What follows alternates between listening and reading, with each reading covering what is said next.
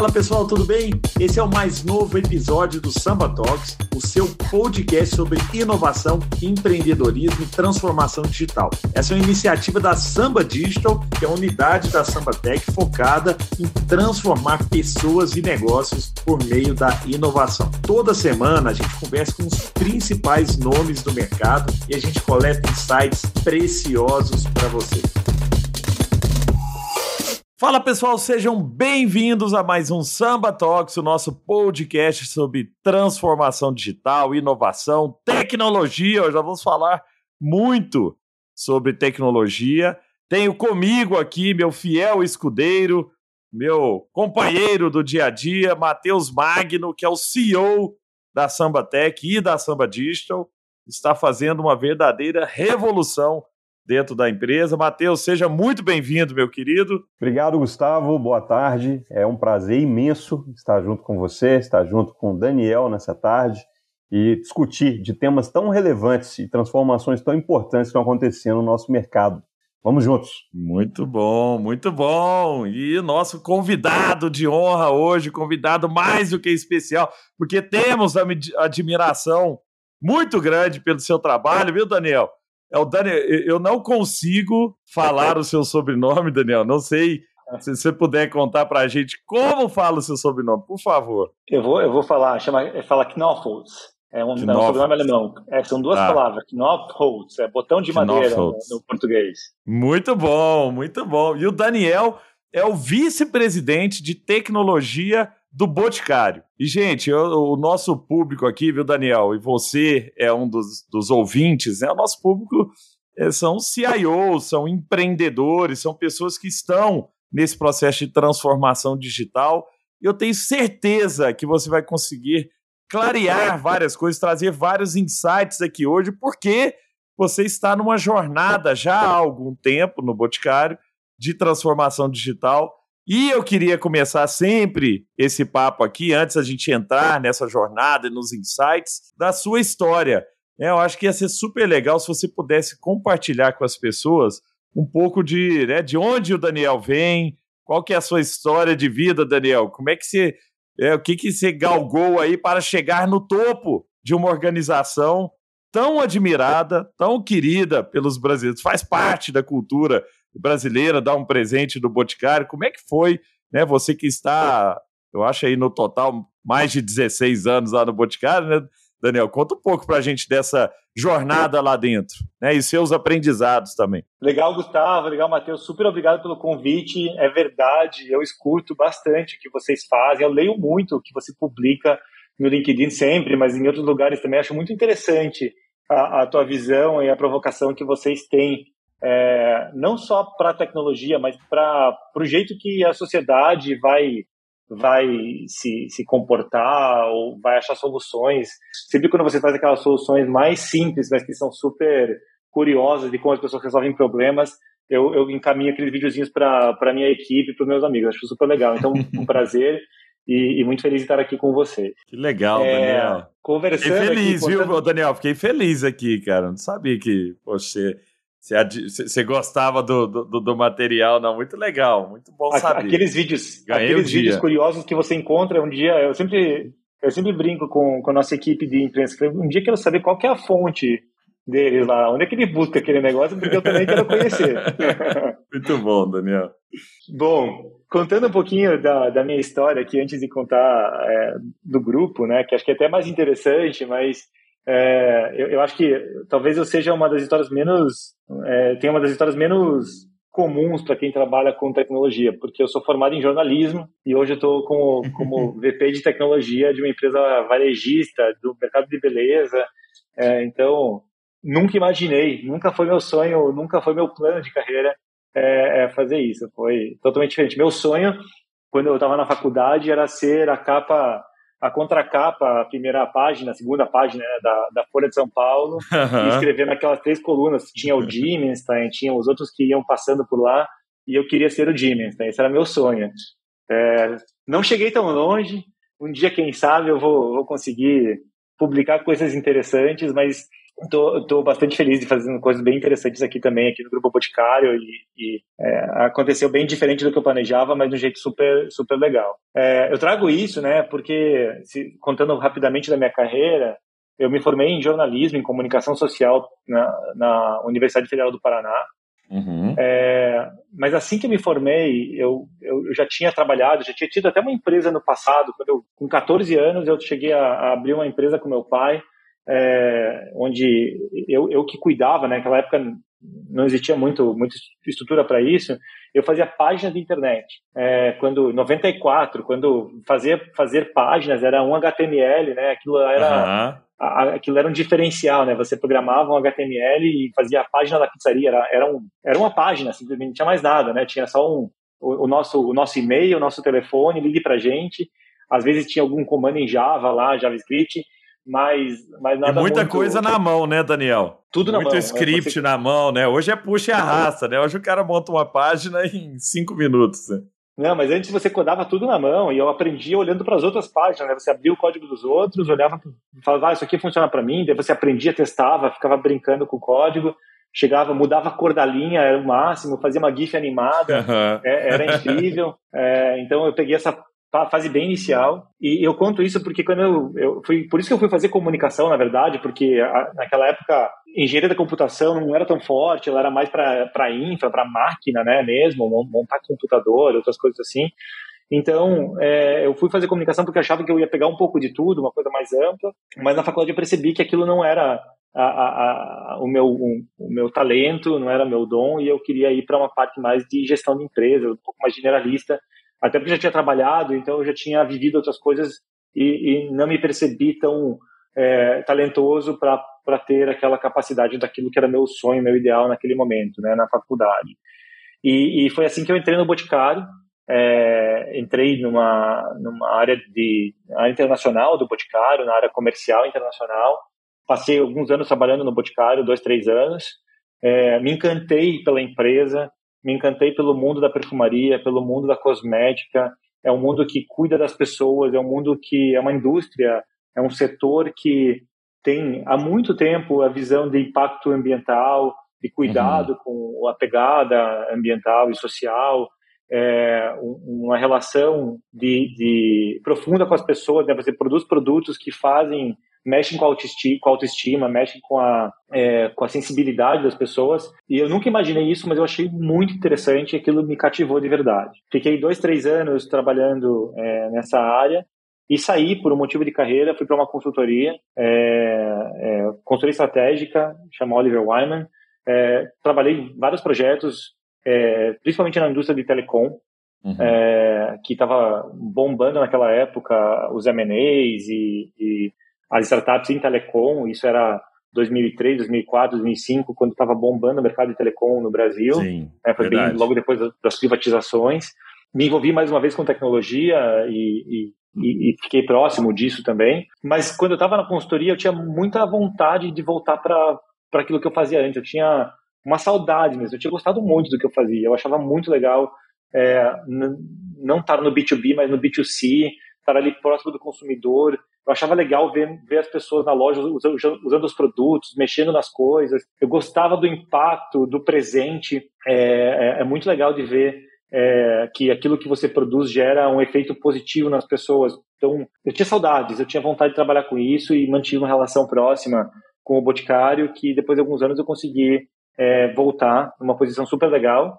Eu fui expatriado, fui para Portugal. É, em Portugal eu fui responsável, fui diretor da operação portuguesa, fui responsável por cuidar de todo, toda a nossa cadeia de, de, de nossos canais de vendas em Portugal.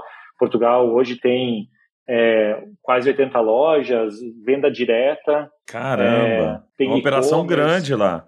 É uma operação grande. O, o, o Boticário em Portugal é líder no segmento. Quando você olha é, o, segmento de mastite. Não sabia, chama, viu? Não sabia. É, é, é, muito forte em Portugal. E, e, eu pude ir lá, fiquei cinco anos cuidando do Boticário em Portugal.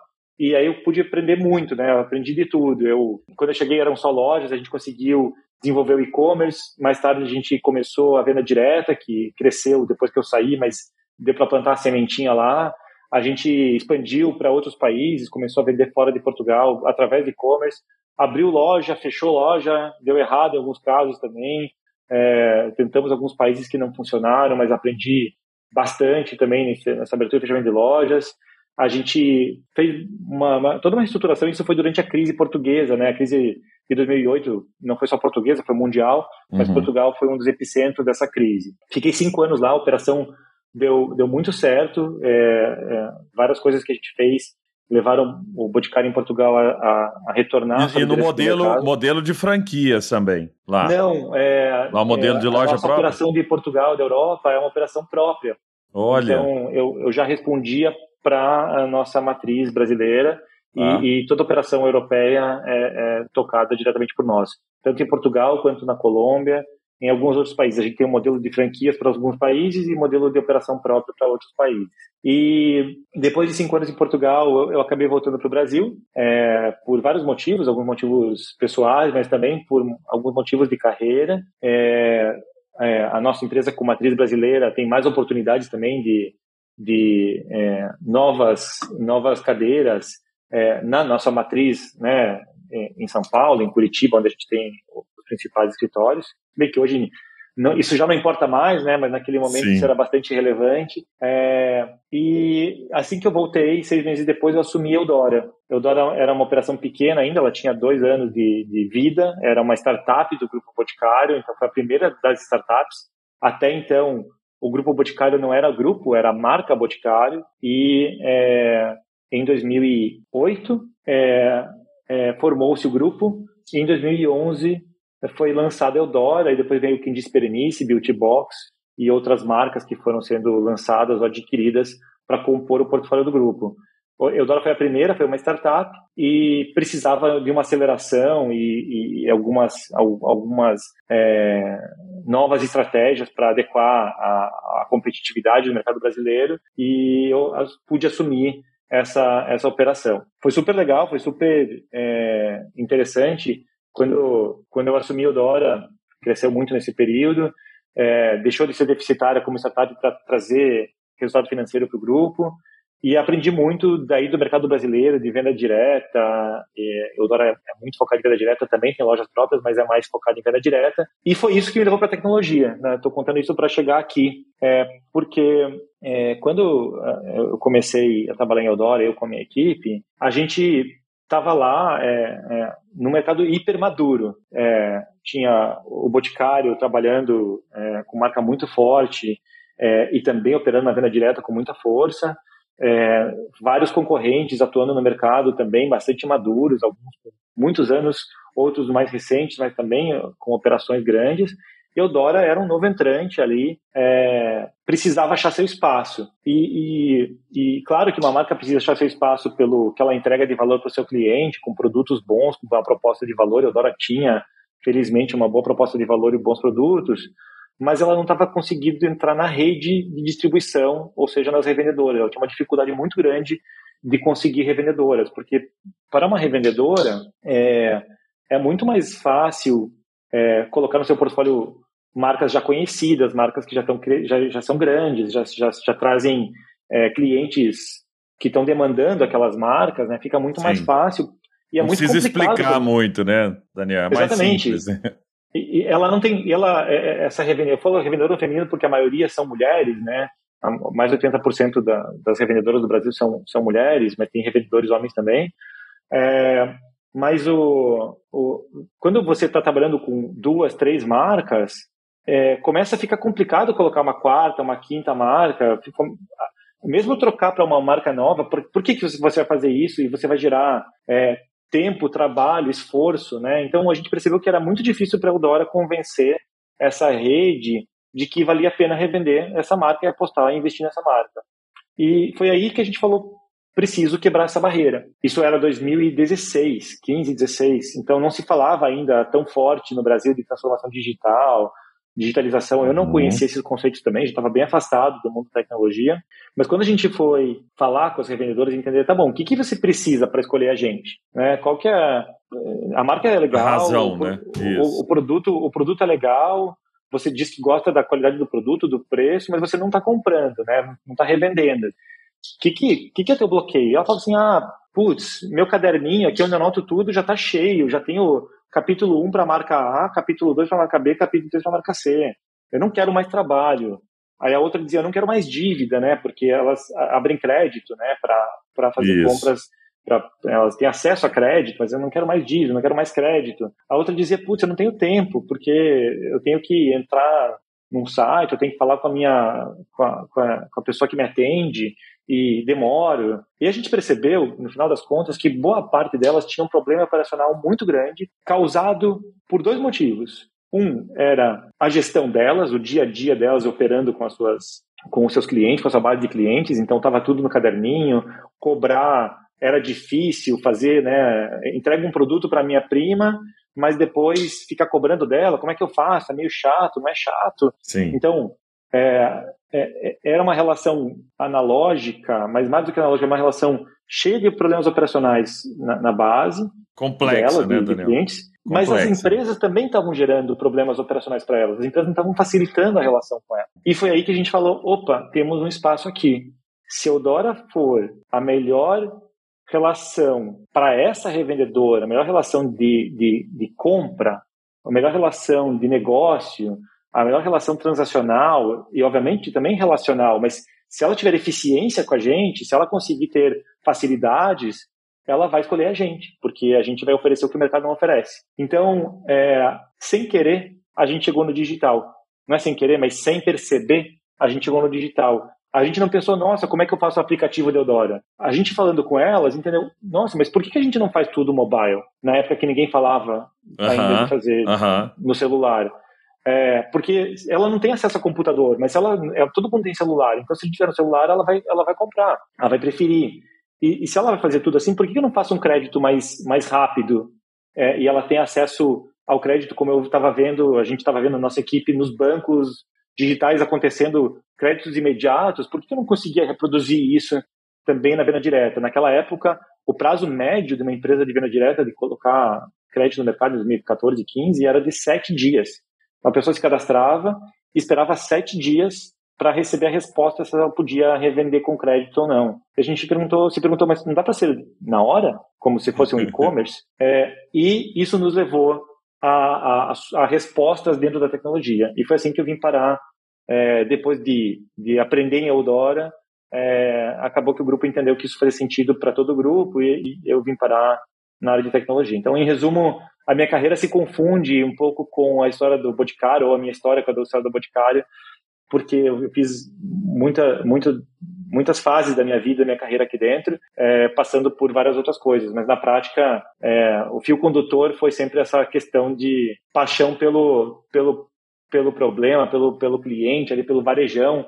É, e, e acabei chegando em tecnologia desse jeito. Muitíssimo interessante, viu, Daniel? Uma história que, que que mostra muitas competências que você foi adquirindo no meio desse caminho, né? Desde consultoria, né? Fazer diagnósticos e de desenvolvimento de problemas e condução para soluções. Ô Daniel, queria, queria saber um pouco aqui, né? Considerando esse, esse contexto que você está hoje, onde você tem diversas frentes que você está olhando, como é que você tem trabalhado para poder é, transformar a gestão de projetos digitais em uma empresa de um ecossistema digital do tamanho da Boticário? Olha, Matheus, na verdade, é, o que a gente intuitivamente percebeu, e é fácil de detectar, mas é difícil de mudar, mas o que a gente detectou foi que é, não faltavam iniciativas para tentar resolver aqueles problemas que a gente endereçou em Eudora, depois no Boticário, depois em outros lugares, às vezes começou pelo Boticário. Todo mundo tinha vários projetos, os problemas eram conhecidos, mas na prática tínhamos dificuldade, o mercado todo tinha dificuldade em, em trazer uma solução definitiva. Então, quantas vezes, quantas marcas não colocaram vários portais no ar e depois fizeram novos portais? Né? Ah, agora tem um novo portal de relacionamento com o cliente. Aí coloca lá. Aí funciona no começo, faz propaganda e tal. Aí, passado um tempo, tem uma nova necessidade, aquele portal fica defasado e faz um novo portal. E a gente percebeu, de um jeito intuitivo e vendo no dia a dia, que, na prática, esse modelo de fazer projeto a projeto, é, ele era um olhar de dentro para fora. A gente diagnosticava o problema, o diagnóstico já existia, né? É, não, não não foi uma competência que a gente precisou colocar, mas é, é, a forma de atuação sobre esse problema, a forma de resolução era dado esse é, era a partir de um viés interno. Dado esse problema que, que a gente tem, é, que, que, que a gente precisa quem que a gente precisa contratar, qual que é o nosso parceiro que a gente vai fazer para resolver esse problema. E, e, e, o, que, que, o que, que mudou? É, quando a gente entendeu que no viés ou no olhar daquela revendedora, por exemplo, ou do nosso consumidor final, o portal está ligado com o aplicativo para ela. Para ela, tanto faz. É tudo Boticário, é tudo Eudora, é tudo a mesma marca. Então, quando ela entra no portal no aplicativo, para ela não são duas equipes diferentes. É, é uma equipe só. É, ela nem pensa em equipe, ela pensa na marca. E quando ela entra e vê uma informação diferente num lugar e no outro, ou quando ela tem uma experiência num que ela não consegue replicar nesse outro lugar, é, ela tem uma quebra de, de expectativa, ela tem uma frustração, porque poxa, mas era tão legal fazer no aplicativo e agora não consigo nem fazer no, no, no, portal. Ou aquela coisa que a gente até hoje se incomoda em vários lugares, né? Poxa, mas eles não são donos daquela outra marca, por que, que eu tenho que colocar o login duas vezes? É um problema uhum. muito básico. Mas por que, que, por que, que as, as empresas colocam login duas vezes? Porque são duas áreas diferentes fazendo dois sistemas diferentes, sem olhar de forma integrada. Então a gente entendeu que a gente não podia mais olhar por projeto ou por área e que o, olhar deveria ser por evolução de um produto digital é, e por jornada. Eu estou falando duas coisas aqui que são hoje bastante banais e bastante, é, até eu acho, desgastadas no mercado, né? Falar de produtizar e falar de jornada são coisas até que perderam um pouco do significado de tanto que se falou. Mas se você usa esse conceito é, na raiz e, e você entende de verdade como, como aplicar isso, ele transforma a experiência do cliente e com isso transforma é, a, a, fidelização e a relação que esse cliente tem com você. Os clientes perdoam quando as empresas erram tentando acertar é, e até, até gostam de participar dessa construção. O que eles não perdoam é, é se sentir num limbo, é, é, não serem ouvidos. E quando você coloca uma visão por jornada, você ouve o cliente o tempo todo, não importa qual é a área.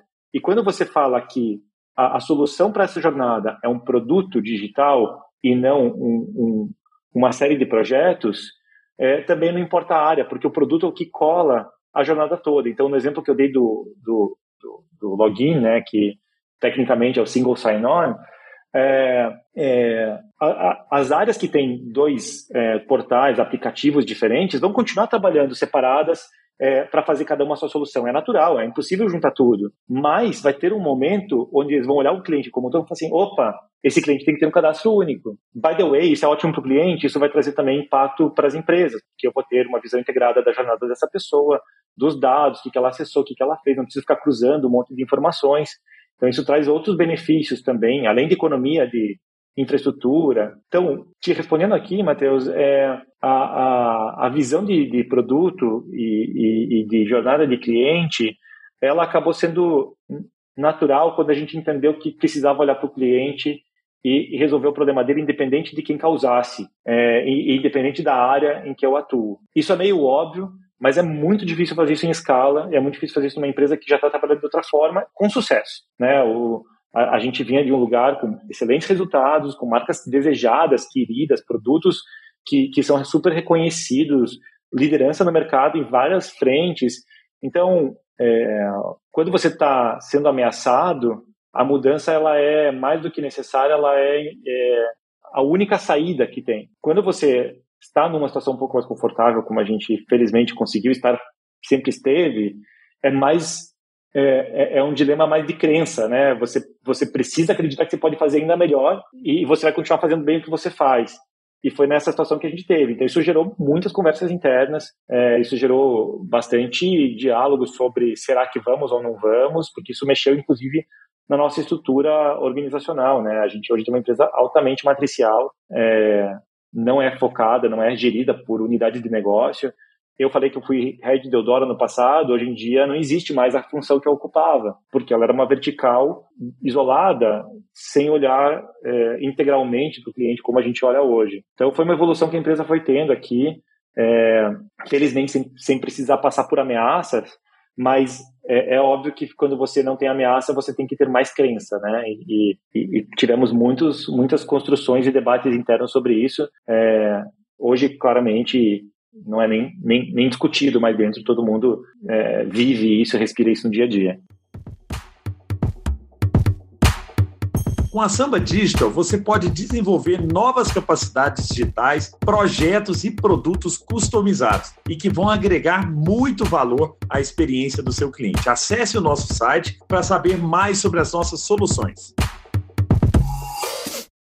Ô, Daniel, você trouxe um negócio e você falou de algumas coisas que parecem banais, mas são extremamente difíceis de, de, de, realizar. Assim, né? A gente vê no processo de transformação digital, quando a gente fala, por exemplo, do varejo, o varejista ele tem sempre um olhar para produto, né? Todo varejista sabe tudo do produto, cria, né? Se preocupa em, em criar bons produtos, sabe quanto tem de estoque, qual a previsão de venda daquele produto para o ano, qual que é né, a rotatividade dele, defeito e tudo mais, mas poucos têm o olhar do cliente. Né? Quando você pergunta para o varejista, tá, mas qual que é, né? Quantos clientes entram na sua loja, quantos estão voltando, qual que é o churn, né? Qual que é o CAC, qual que é o LTV, quanto de dinheiro que esse cara deixa no tempo aqui, poucos sabem responder, porque ele sabe sempre olhar para a caixinha ali, mas ele não tem esse olhar ainda para o produto. E o que você trouxe que é o mais impressionante é que você só consegue fazer isso, não é, geralmente não é com, só com tecnologia, porque se tem um problema tecnológico também, e é o ponto que eu vou abordar agora aqui, do legado. Né? É extremamente difícil quando você tem bases de dados diferentes, uma base de dados foi construída há 10 anos, 20 anos, outra é nova, outra. Como é que você integra tudo isso? Você tem uma complexidade é, de integração dessas bases de dados. Mas você tem um, um, um para mim a maior dificuldade que é o que você trouxe agora no final é a mudança organizacional. Porque se a empresa não vira para o cliente no meio, porque você vê várias empresas e hoje é muito comum a gente ouvir, né? Nós somos uma empresa centrada no cliente, mas verdadeiramente centrada no cliente são aquelas que se transformam para atender o cliente como que você está trazendo. Como a XP, por exemplo, o Benchimol trouxe isso para a gente aqui. Né? O Benchimol falou, a gente começou a, a, a montar a XP baseada na jornada do cliente. Então você tem squads lá dentro, né, específicos em cada jornada, não tem tanta essa divisão. É, e é engraçado que ele falava assim, ó, é, num determinado momento a XP estava com 700 devs, né? E, e ele falou, pô, chega uma, uma demanda aqui na, na área de tecnologia, você cai no meio de, de um monte de problema. O cara está arrumando né, o ERP, o cara está arrumando a base de dados, a parte de segurança, a parte não sei o quê, e a sua demanda nunca é prioritária, o que faz com que você não tenha lançamentos que olham o cliente, né? Assim, pô, preciso fazer pequenas mudanças para melhorar a vida do cliente. Quando ele foi para esse lado de digitalizar, né, que é o que você está trazendo, e, e, em cima da jornada do cliente, com o olhar para o cliente, ele passou a lançar ali muito mais é, é, várias funcionalidades na mesma semana, coisa que demorava dois, três meses. Então, eu acho super interessante isso, porque a transformação ela precisa acontecer dentro da organização também, tirando as áreas são silos. Mas aí, já fiz a minha palestrinha aqui, agora né, a pergunta é a seguinte, Daniel, como que você vê hoje a área de tecnologia, porque você foi muito legal você ter contado a sua história, porque você não é o cara nativo da tecnologia, digamos assim, você é o cara lá que gostava de tecnologia, mas não era né, o, o engenheiro é, da, da, computação ali, o cara de escovar o bit e tudo mais, e assume a liderança máxima da organização, mas na minha visão, muito mais pela visão estratégica do que pela visão puramente é, é, é, técnica, né? De falar, eu sei qual é a, né, o melhor o melhor sistema, coisa, você vai ter gente no seu time. Você pode saber também, mas você vai descer isso para a operação. Mas como é que você tem visto hoje, na sua posição, né, dentro de na, na vice-presidência de tecnologia, a função da tecnologia? Né? Como é que ela consegue de verdade participar das reuniões de negócio, das decisões de negócio da empresa, das decisões de estratégia de uma empresa, que era o que você falou, que a, se a gente falasse 10 anos atrás, a área de tecnologia possivelmente estava ali resolvendo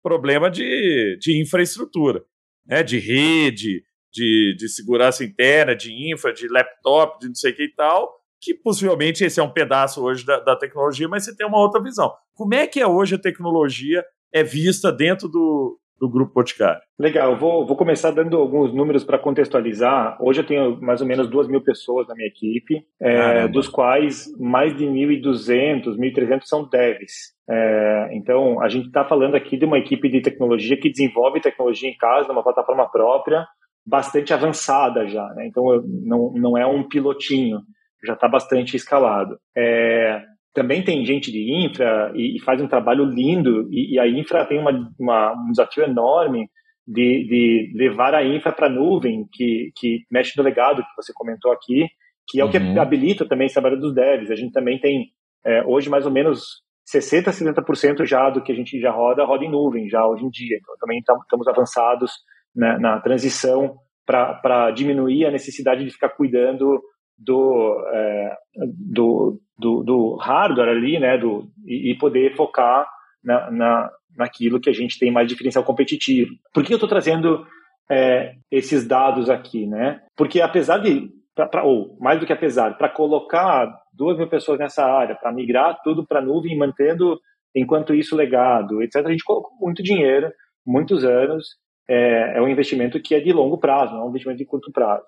Sim. Mas nada disso faria sentido se a gente tivesse ainda é, a separação. Você, você usou uma palavra aqui que eu vou brincar com você entre TI e negócio. É, eu, eu, proíbo, e isso já não acontece mais, mas teve um momento, a gente proibiu chamar de negócio uma área comercial, uma área de marketing, e proibiu a área de comercial e marketing chamar a gente de TI. A gente falou, a gente é uma coisa só. É, não, não tem TI negócio. Que legal. alguém vem, até hoje eu faço escândalo. Alguém chega e fala, ah, porque eu falei com o negócio, não, eu não vou falar com você.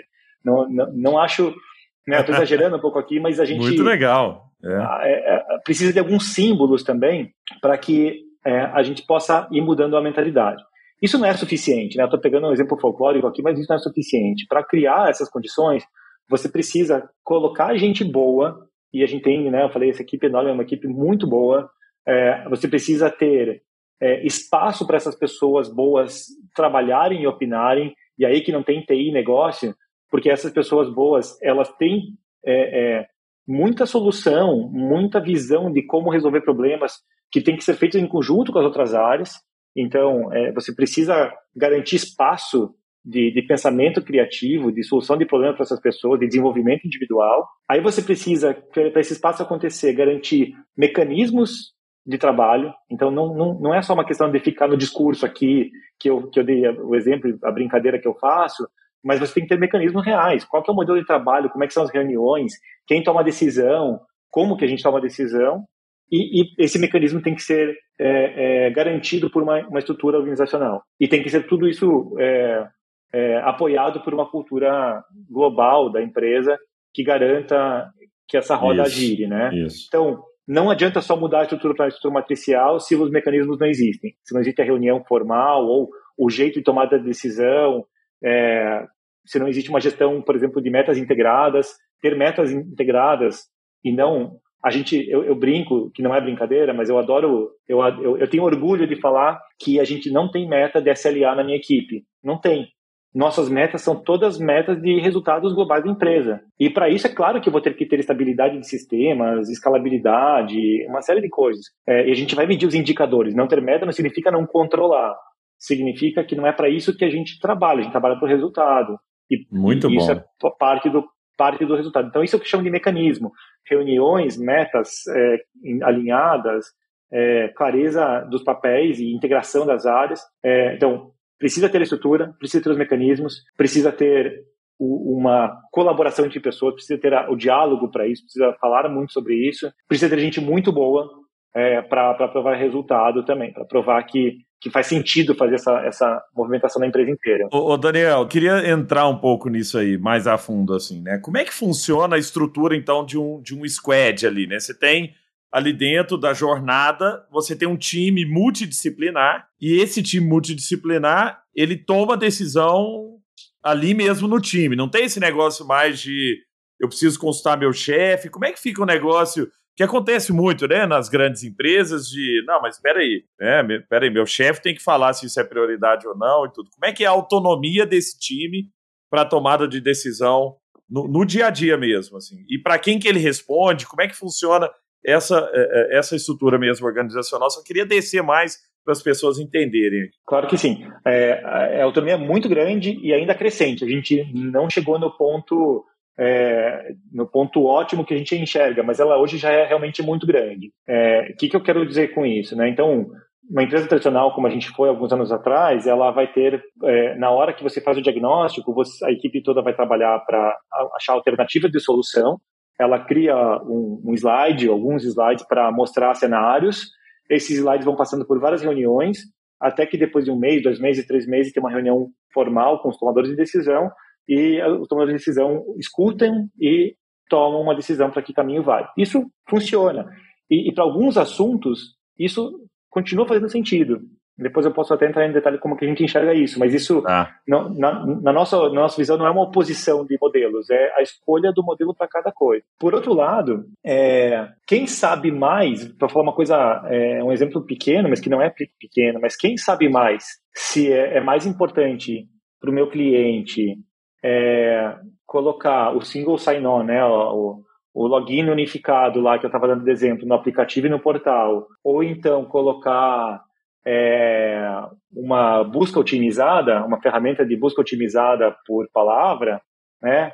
O que, que, o cliente está tá mais incomodado hoje? Porque ele não consegue fazer uma boa busca ou ele não consegue procurar login. Estou falando um exemplo que é pequeno, mas ninguém melhor do que quem está no dia a dia operando com esse cliente. E, e eu não estou falando só de coisas pequenas. Isso aqui é um exemplo que, apesar de parecer menor, ele não é, porque ele está falando da experiência do cliente. Então, Sim. no final das contas, era muito comum, é muito comum em grandes empresas, que chegue o, o grande executivo e fale assim: eu vi no aplicativo da empresa tal, lá da China, que eles estão fazendo a busca desse jeito, eu quero a busca desse jeito. Então, apesar de parecer pequeno, os grandes executivos ainda entram muito nesse tipo de detalhe porque eles viram, acharam legal e pedem, sem saber desse contexto inteiro, porque ninguém tem capacidade de saber do contexto inteiro. Exato. Então, como é que a gente opera hoje? A gente criou, é, inspirado em várias outras empresas muito legais, é, uma gestão integrada em toda a empresa que é, a gente chama de ciclo de OKRs, ou seja, a gente está gerindo a empresa por objetivos e, e key results, né? Que é bastante já difundido no mercado, ainda não aplicado por todas as empresas, mas todo mundo já conhece, ouviu falar. Esse ciclo ele roda periodicamente, algumas vezes durante o ano. E ali, os grandes, os altos executivos, os mais seniors, tomam a decisão de quais são os nossos grandes objetivos estratégicos e quais são os indicadores, que são os key results, que nos dizem se a gente chegou nesse objetivo estratégico. Então, é, que tipo de, de LTV eu espero, que valor de LTV eu espero, que tipo de experiência eu quero criar com o cliente, qual que é a... A gente coloca objetivos e coloca os resultados que vão dizer se o objetivo foi atingido ou não. É, isso é discutido no nível, no nível de senior management aqui, porque precisa é, é, é, é, o caminho que vai nortear a empresa inteira. Isso está baseado no planejamento estratégico, que foi feito com uma visão de oportunidades de mercado, de longo prazo, de territórios para a gente poder ocupar. A partir desses objetivos estratégicos e dos indicadores estratégicos, a equipe trabalha com a definição dos objetivos e iniciativas é, é, que garantem a entrega desses objetivos estratégicos ou que, que, indicam como a gente vai chegar lá. E aí eles têm total autonomia para tomar essa decisão, é, e, e, inclusive para mudar no meio do caminho se ela for errada. Então, na prática, acho que o melhor jeito de, de falar isso, acho que eu vou simplificar demais, mas para quem não, não vive isso, é o jeito mais fácil de tangibilizar pelo menos a ideia. É como se fosse um, um modelo de venture. É, eu, eu, decido colocar é, X mil reais ou X milhões de reais naquele objetivo, naquela iniciativa. E aposto naquela equipe. E aquela equipe que tem aquele objetivo vai usar esse dinheiro da melhor maneira que for. Então, os executivos eles estão decidindo qual que é o portfólio de investimento, os grandes executivos, né, os mais seniors da empresa. É, e toda a equipe está tá, tá, tá decidindo como é que vai usar esse investimento. E aí, na prática, essa equipe se reúne, é uma equipe multifuncional. Então, respondendo o detalhe que você perguntou, a gente tem, é, eu não sei nem dizer quantas, mas eu diria que talvez é, umas 200 squads hoje em dia, talvez um pouco mais, um pouco menos, mas vai mais ou menos nessa, nessa casa. Essas squads são times mais ou menos entre 5 a, a, a 8 a 10 pessoas. É, é variável, não, não tem um número mágico aqui. Toda squad sempre vai ter um squad leader, um product owner, os desenvolvedores, vai ter é, um, um, um business owner, que é alguém que está é, mais próximo da equipe comercial, de marketing, ali de canais, entendendo o que, que é a necessidade do, do, mais próxima também dos nossos clientes e stakeholders. É, e aí também nessas squads pode ter sempre é, pessoas que entram ou pontual, ou vão preencher, por exemplo, equipe de dados, se for um, uma jornada ou um objetivo é, que envolve bastante uso de dados, é, e vai ter um engenheiro de dados. É, pode ter gente de UX também é, para deixar o produto mais agradável ou melhor usabilidade para quem usa. Pode ter gente, provavelmente vai ter sempre gente de segurança da informação. Então, é, é uma squad que ela vai pegando as competências, ela, a gente entende. Então, imagina que uma squad tem o objetivo de fazer é, o, o, melhor cadastro do mundo. Estou falando um objetivo inventando, é um objetivo aqui para ilustrar, não, não é um objetivo real. Então, se ela tem o objetivo de fazer o melhor cadastro do mundo, é, ela vai olhar para todos os cadastros de todos os nossos clientes e vai ver como é que faz isso, como é que faz ter menos etapas, como é que faz aproveitar o dado que existe lá é, para ser mais rápido. E a gente vai colocar as pessoas que estão ligadas com essas competências. E, e, eles vão, de tempos em tempos, falando o que, que precisa ser feito para isso, o que, que, tem que ser modificado. É, parece simples, e, e, e, ao mesmo tempo parece muito operacional, mas é transformador para as empresas que trabalham assim, quando você coloca cada etapa fragmentada da jornada de forma unificada aqui, é, é, escalada.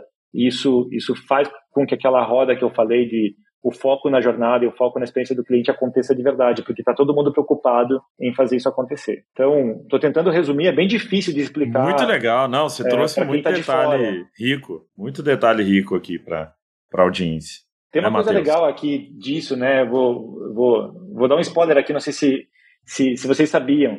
É, acho que eu até comuniquei há pouco tempo atrás no, no LinkedIn, mas é, pegando alguns números, né, a gente saiu de. Em 2019 a gente tinha 200 pessoas na equipe, agora a gente está com 2 mil pessoas na equipe. Né, a gente cresceu 10 vezes o número de, de pessoas na equipe de tecnologia. É, e a gente não tinha uma área de dados é, formal. A gente tinha, obviamente, engenheiros de dados trabalhando com, com BIs e, e gestão de dados, é, mas a gente não tinha uma área formal. É, a gente formou essa área dois anos atrás, a gente fez investimentos, comprou a JVB, que é uma empresa é, de consultoria de dados, a gente trouxe gente do mercado também, contratou, juntou pessoas incríveis da nossa equipe que já trabalhavam com dados também. E, e dois anos depois, é, agora saiu, há, uma semana ou duas semanas atrás, uma pesquisa da Data Hackers e da BEM, é uma pesquisa onde é, o Boticário, o grupo Boticário ficou entre as 10 empresas mais é, desejadas por esses profissionais que tão, são super raros que no, isso, no mercado, que né? legal. Né? Que e por legal. que, eu estou falando isso? Né? Por que, que eu vinculei uma coisa com a outra? Porque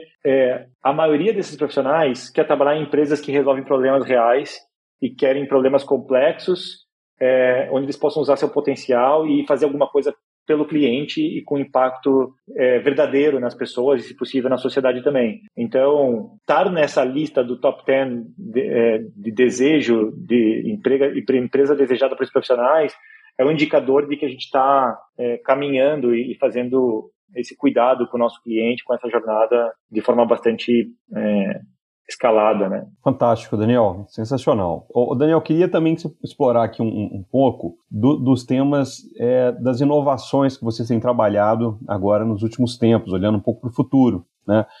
É, tem uma, uma, mudança de comportamento acontecendo no consumidor entre é, muito vinculada à conveniência. Consumidores que, que deixam de ir ao ponto é, de, de, de, venda e procuram ter seus desejos ali, né, suas compras realizadas pela, pela internet, né, pelo digital.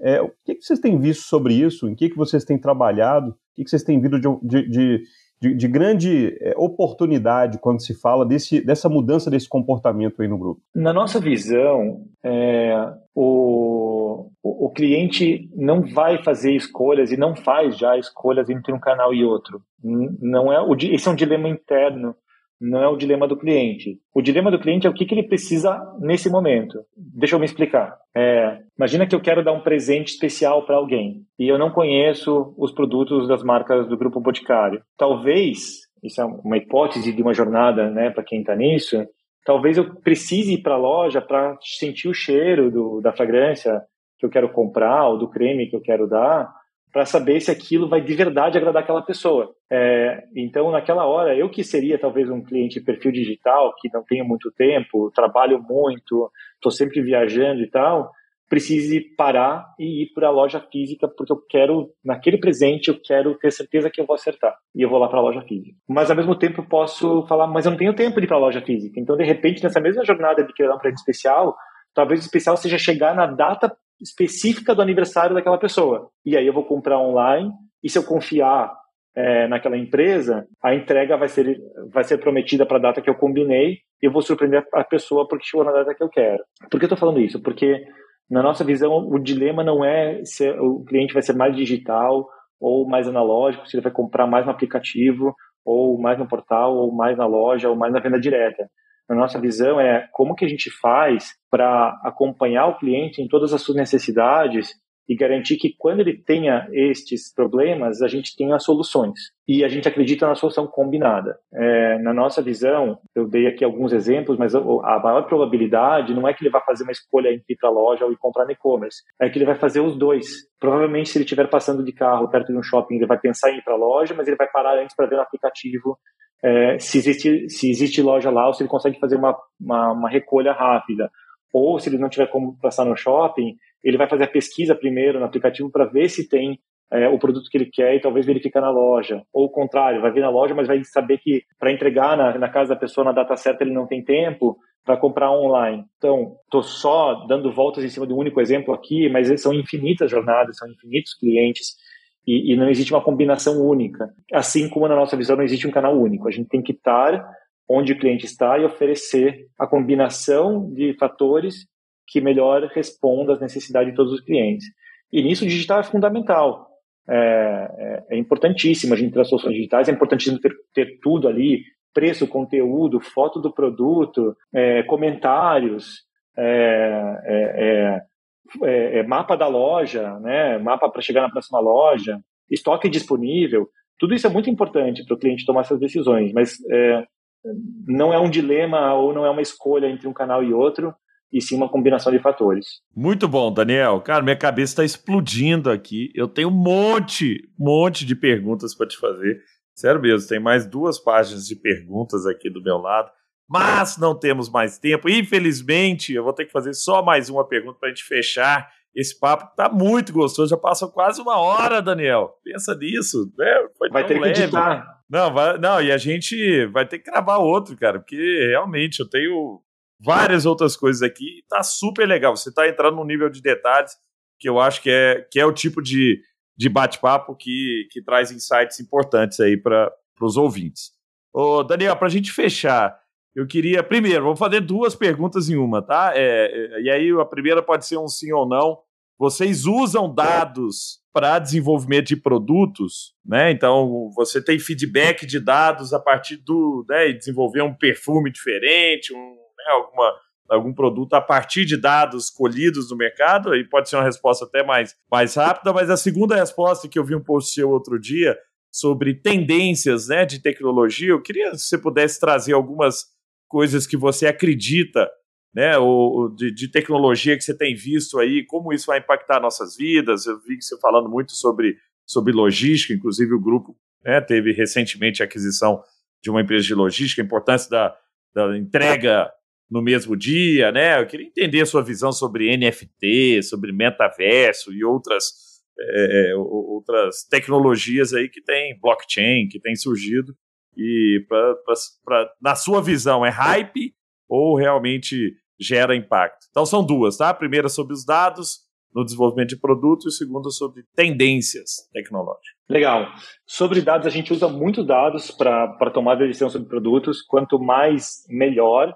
Eles não eliminam o fator qualitativo e a nossa conversa com nossos clientes, mas eles ajudam a, a filtrar, a, inclusive, as perguntas que a gente vai fazer, ou então a, o cuidado que a gente vai ter na observação do comportamento do cliente. Esses dados são muito tratados com muita ética, os clientes que, que decidem é, é, compartilhar, eles têm clareza daquilo, tem dados que não são e não precisam ser de clientes, são dados de mercado, é, a gente não tem dado por CPF também, a gente faz sempre com tudo anonimizado, anonimizado mas a tomada de decisão perfeito. em cima de dados é, ela é fundamental para a gente poder, inclusive, entregar valor para esse cliente, né, para poder é, é, dar para ele é, ou para ela aquilo que as pessoas querem três coisas, né? Salvar tempo, salvar dinheiro e ter experiências incríveis. E, e para salvar tempo, salvar dinheiro e ter experiências incríveis, os dados são fundamentais, porque para cada um é, o que é salvar tempo, o que é salvar dinheiro, o que é uma experiência incrível, são coisas muito particulares, mas a gente usa muito e está crescendo muito nisso.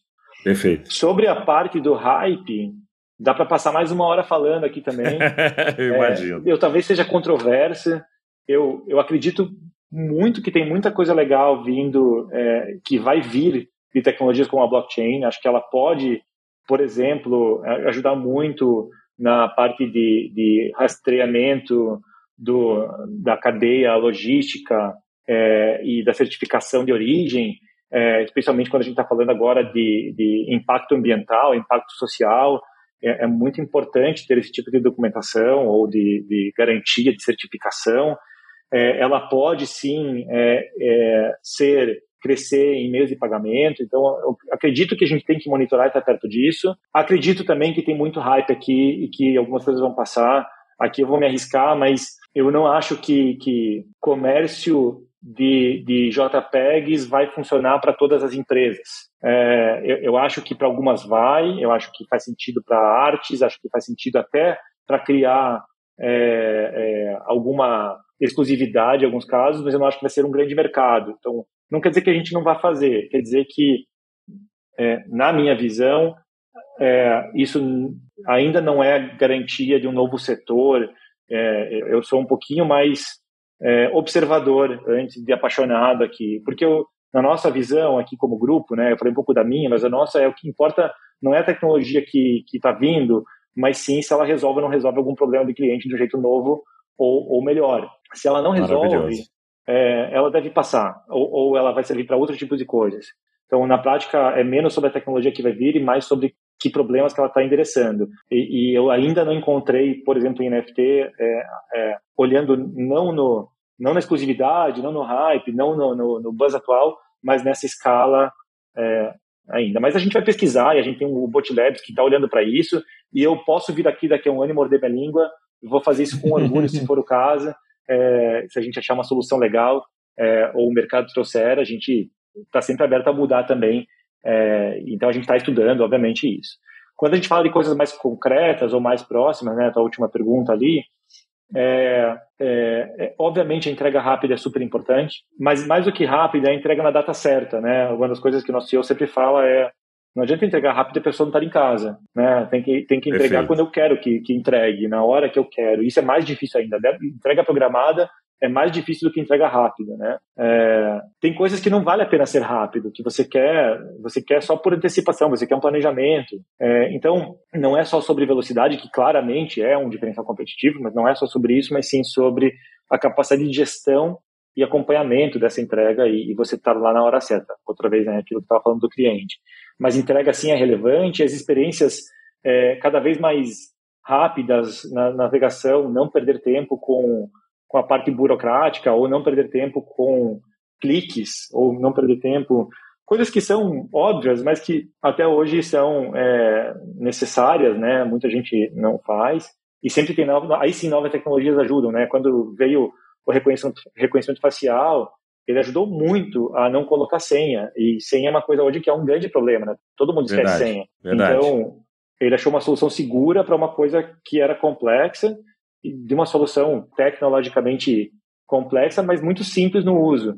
Então, acredito muito nesse tipo de, de solução ainda também, e a gente vai continuar sempre atrás disso. É, e por último, as experiências de digital, né? É, é muito provável que, que na, naquela, na, na, naquela tríade que eu falei, né, de salvar dinheiro, ou economizar dinheiro, economizar tempo, criar experiências incríveis, nas experiências incríveis, a tecnologia tem muito muita coisa para contribuir.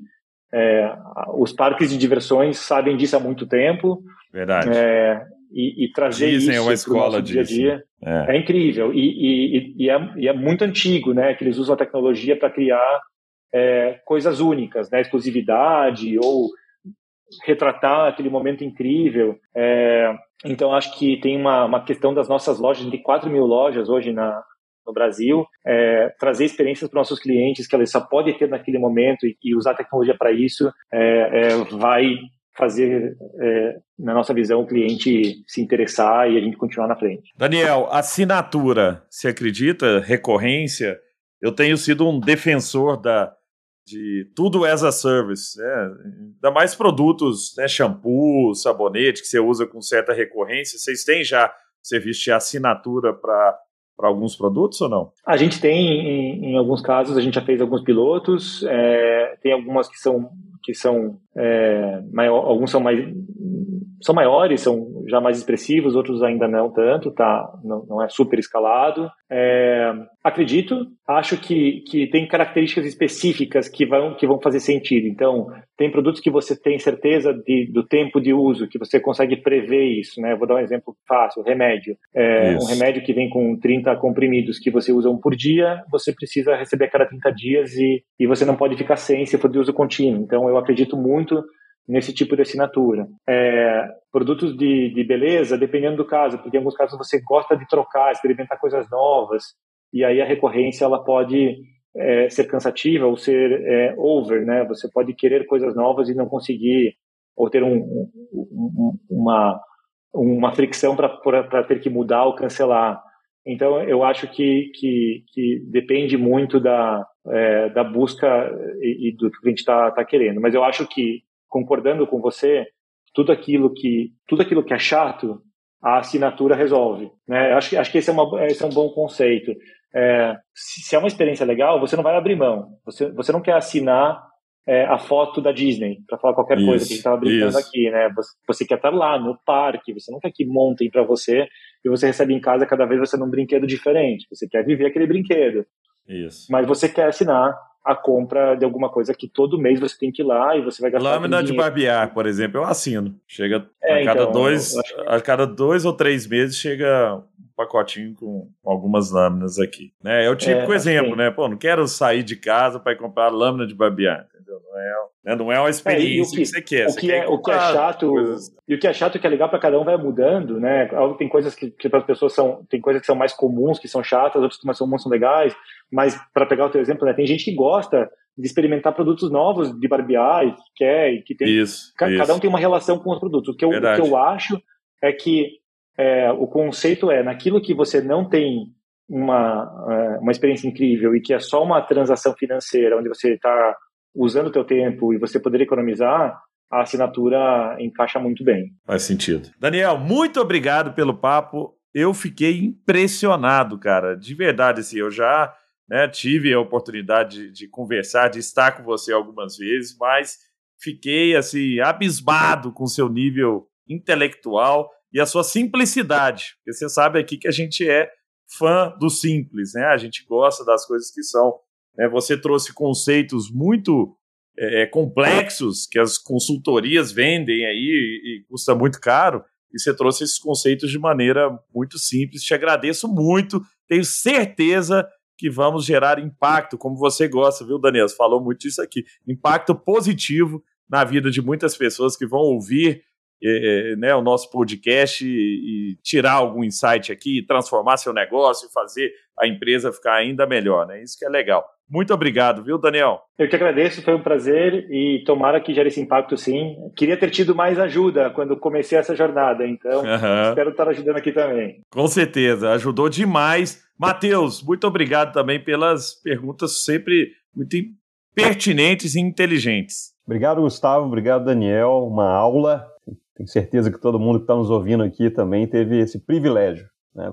Vamos juntos, vamos transformar e muito bom, viu, Daniel, ter tido esse momento aqui com você. Estamos juntos. Valeu, pessoal. Um abraço e até a próxima.